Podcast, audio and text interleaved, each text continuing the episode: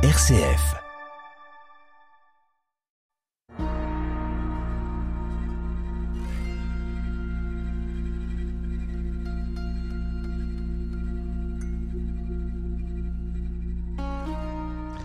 C'est un nom que nous avons euh, entendu dans nos précédentes émissions, Léon le Grand, Léon Ier, qui fut évêque de Rome pendant 21 ans, un pontificat des plus importants dans l'histoire de l'Église, qu'on découvre aujourd'hui dans notre émission. Bienvenue. À l'écoute des pères, l'émission CF sur les pères de l'Église avec Jean Charmois, orthodoxe. Interroge ton père et il t'instruira, tes anciens et ils te répondront. Livre du Deutéronome, chapitre 32, verset 7. Bonjour Jean. Bonjour Amaury. On va découvrir plus en profondeur avec vous cette figure. Léon le Grand, ça fait penser un peu à Grégoire le Grand. Il n'y en a pas beaucoup euh, comme eux qui ont ce, qualificatif accolé à leur nom, reconnu et admiré autant en Orient qu'en Occident. Il n'y en a que deux. en Occident, mais on a euh, Grégoire le Grand et Léon le Grand. Alors, Léon, euh, on peut dire quelques mots sur, euh, sur sa personne. il, vient de Toscane. On ne sait pas bien quelle date il est né. Entre 390 et 400, ce qui fait quand même une grosse incertitude. On ignore toute sa jeunesse et il devient diacre de l'église de Rome aux alentours de l'an 430. Il fut un ami de Cassien de Marseille, qui lui dédia un traité de l'incarnation pour réfuter l'hérésie de Nestorius mais l'impératrice, alors l'impératrice d'Occident, là, Galla qui était la régente de l'Empire d'Occident, avait compris les capacités du jeune diacre. Elle l'envoie en Gaule pour traiter une affaire. Mais il se trouve qu'à ce moment-là, l'évêque, pendant qu'il était en Gaule, l'évêque de Rome, Sixte II, meurt et euh, bien que Léon soit absent, il est élu évêque. Donc il est ordonné diacre en 430 et dix ans plus tard, il est évêque de Rome. Voilà. Et qui restera jusqu'à sa mort en, 461. Alors il s'est illustré à plusieurs moments dans sa vie, notamment face à ceux qu'on appelait des barbares. Oui, euh, l'époque est assez agitée. En 452, Attila, euh, on connaît bien Attila, le roi des Huns, arrive à Mantoue, donc dans le nord de l'Italie, après avoir ravagé la Gaule. Léon sort de Rome en grande pompe, c'est-à-dire avec tout son, cortège, et va au-devant d'Attila, et il le dissuade de poursuivre sa guerre d'invasion, et sauve ainsi l'Italie. La légende raconte, mais la légende a sans doute quelque chose de vrai, elle, raconte qu'Attila aurait dit Pendant que Léon parlait, j'ai vu près de lui deux personnages mystérieux, à la figure surhumaine, au regard terrible, revêtus de l'habit sacerdotal, qui l'épée nue me menaçait de mort si je ne cédais pas à l'envoyé des Romains. Et donc les uns ne poursuivront pas. En revanche, trois ans plus tard, ce sont les Vandales et eux, ils ne sont pas arrêtés. Par, alors c'est les Vandales de Genséric qui ont déjà euh, ravagé l'Afrique euh, juste au moment de la, la mort de Saint Augustin. Hein. Et le peuple, se, le peuple se réfugie dans les quatre basiliques majeures de Rome. Hein, Saint-Pierre, qui n'était pas encore le, Saint-Pierre euh, qu'on connaît aujourd'hui, mm. Saint-Paul-Hors-les-Murs, Saint-Jean, Saint-Jean et Sainte-Marie majeure.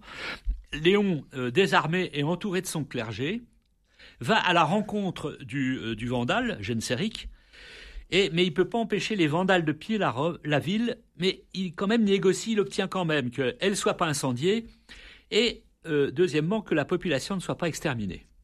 Léon va dire, c'est grâce aux saints que tout ça est arrivé, et il dit, il écrit, qui a sauvé Rome? Qui l'a arraché à la captivité? Qui lui a épargné la ruine?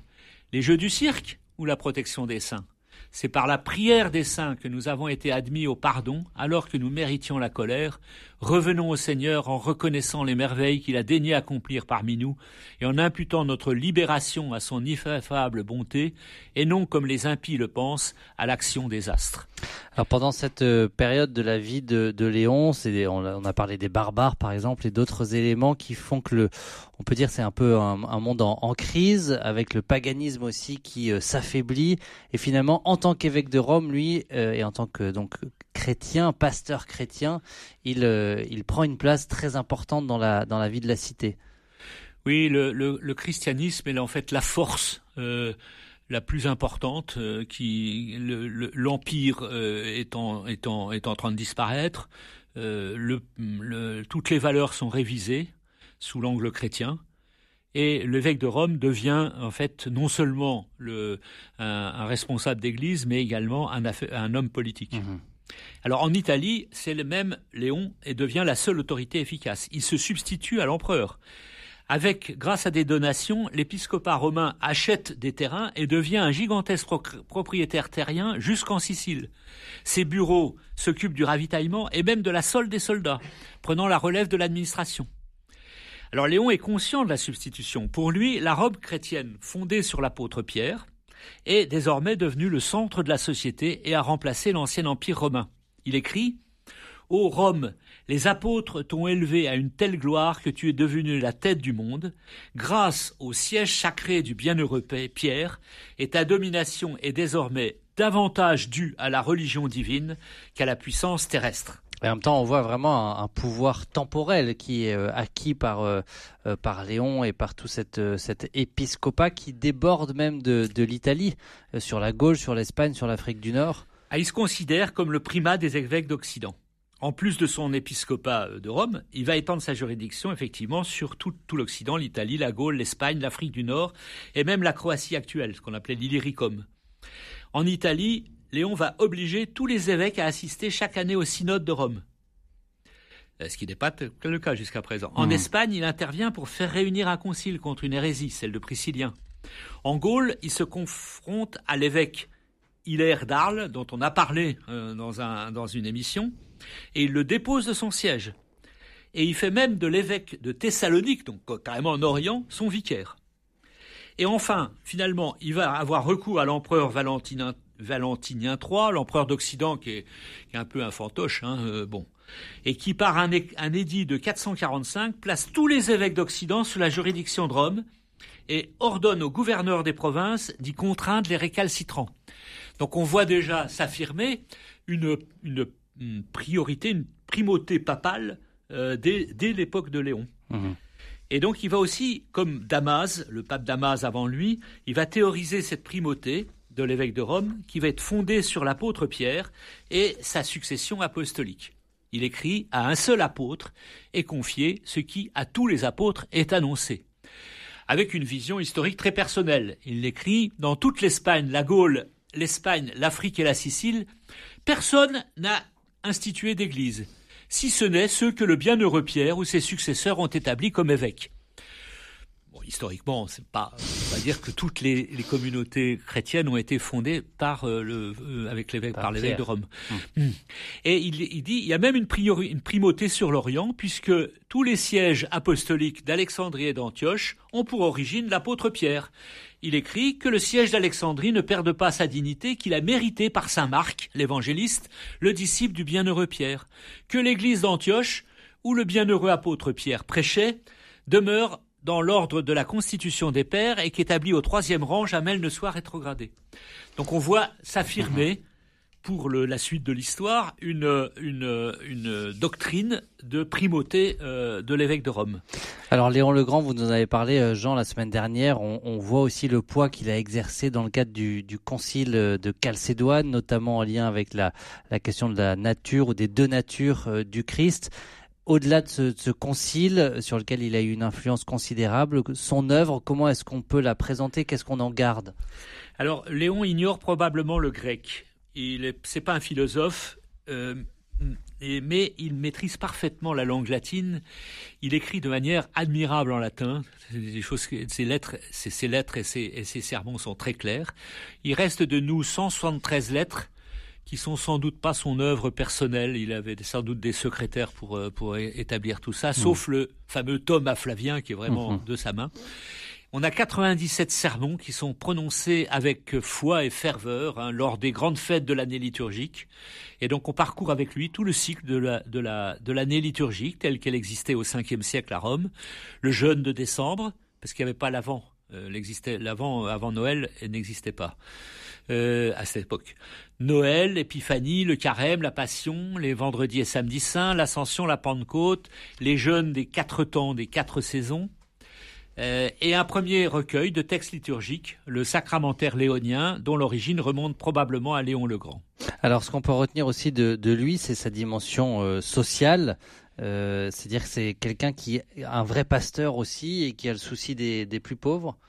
Sans arrêt, il met sous les yeux des fidèles la doctrine de l'incarnation. Si le Christ est uni à tous les hommes par une commune nature, alors chaque chrétien doit reconnaître sa dignité et reconnaître la dignité de son frère. Et il, euh, il utilise un mot en disant que tout chrétien est par définition socialiste, euh, euh, un être social. C'est la première fois où ce mot apparaît mhm. dans, le, dans le christianisme. Et il écrit Le motif de notre restauration n'est autre que la miséricorde de Dieu.